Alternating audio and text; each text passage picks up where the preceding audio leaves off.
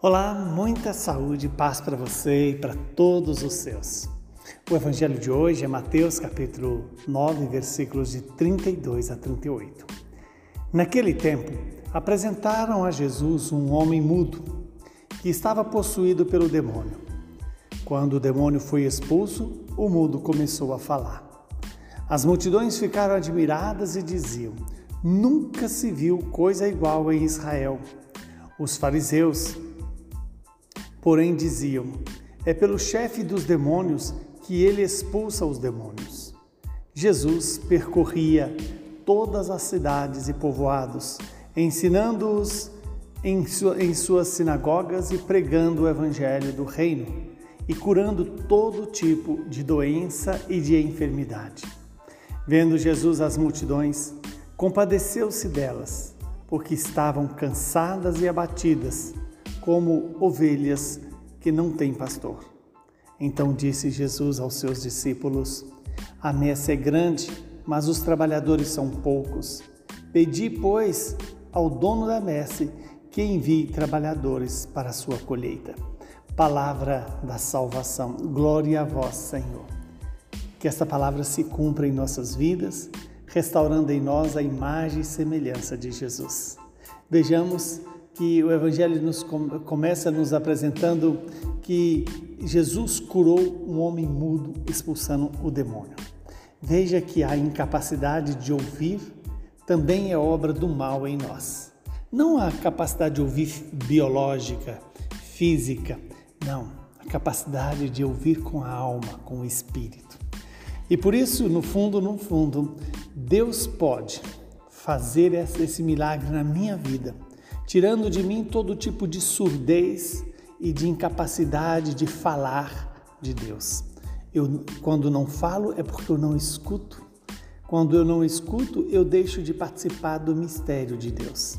Veja que quando Jesus expulsa o demônio daquele mudo, o mudo começa a falar e as pessoas ficam admiradas e reconhecem que ali estava alguém extraordinário, que não era apenas um homem, mas era a presença do próprio Deus.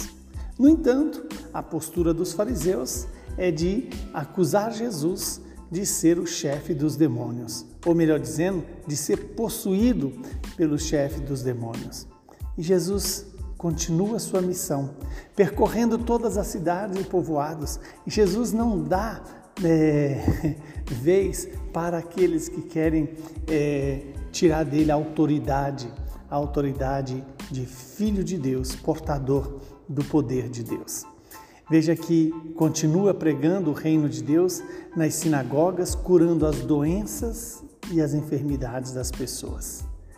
Veja que Jesus continua fazendo essas obras na minha vida, na sua vida.